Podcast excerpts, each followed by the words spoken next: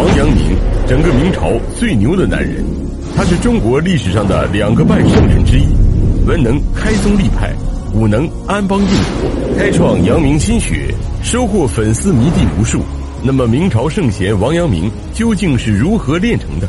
阳明心学又是怎么一回事儿本期视频就让我们一起走进王阳明的一生。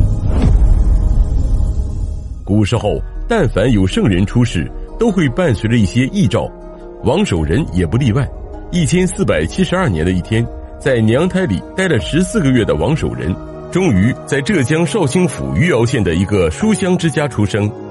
他的父亲王华当时只是一个诸生，考了几次举人都没有考中。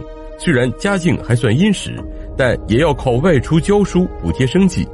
在王守仁九岁那年，父亲王华终于考中举人，并在次年的会试、殿试中金榜题名，高中状元。王守仁也跟随父亲从余姚来到了北京生活，打开了新世界大门。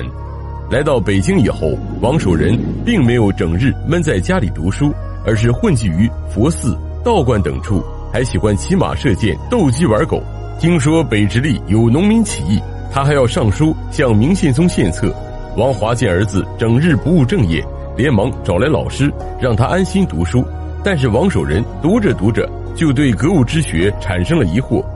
明朝以程朱理学为显学，朱熹认为世间的一草一木都蕴含着智理，于是王守仁就身体力行地找了一根竹子，想探索一下天地智理。结果他在院子里看了七天竹子，都没看出什么真理，反而还大病一场。少年的王守仁这才明白，只是在家空想是当不了圣贤的。二十一岁那年，王守仁首次参加乡试中举。然而，却在京城会试中落榜。首辅李东阳鼓励他这次考不中，下次一定能中状元。但是下一次科举他也没考中。